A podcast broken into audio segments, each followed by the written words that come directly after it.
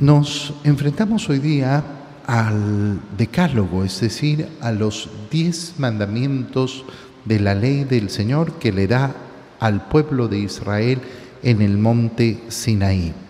Fíjate qué importante es tener claro los mandamientos del Señor, porque cumplir los mandamientos del Señor es la única manera de amar a Dios. Quien dice que ama a Dios pero no cumple sus mandamientos es un mentiroso.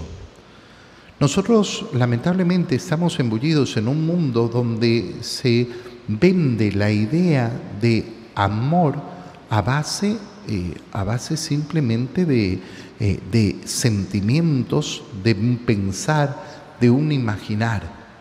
¿Qué es el amor? No, el amor es algo etéreo, el amor es algo eh, fantástico, enorme, gigantesco, pero eh, no se puede definir. No, no, no, mira, el amor es concreto.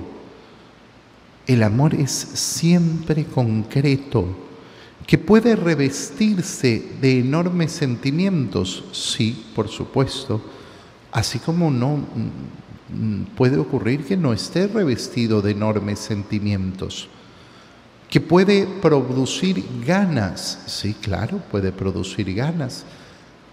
Pero verdaderamente se va a demostrar mucho más amor ahí donde no hay ganas. El amor es concreto, el amor son obras. Y las obras de amor al Señor se demuestran cumpliendo lo que el Señor manda.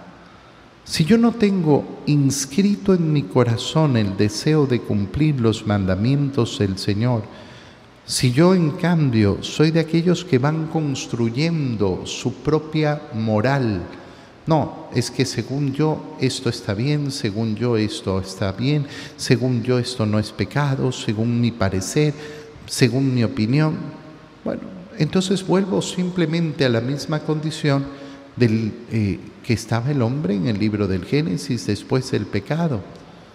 Es decir, aquella condición en la cual el hombre ha pretendido ser como Dios. Yo no necesito que Dios me dé mandamientos. Yo no necesito que Dios me diga lo que es bueno o lo que es malo. ¿Por qué? Porque me basto a mí mismo conmigo mismo tengo suficiente. Bueno, esto es una gran falsedad. Yo necesito que el Señor ilumine mi vida con sus mandamientos. Necesito que el Señor me ilumine el camino para saber efectivamente cuáles son las decisiones que tengo que tomar.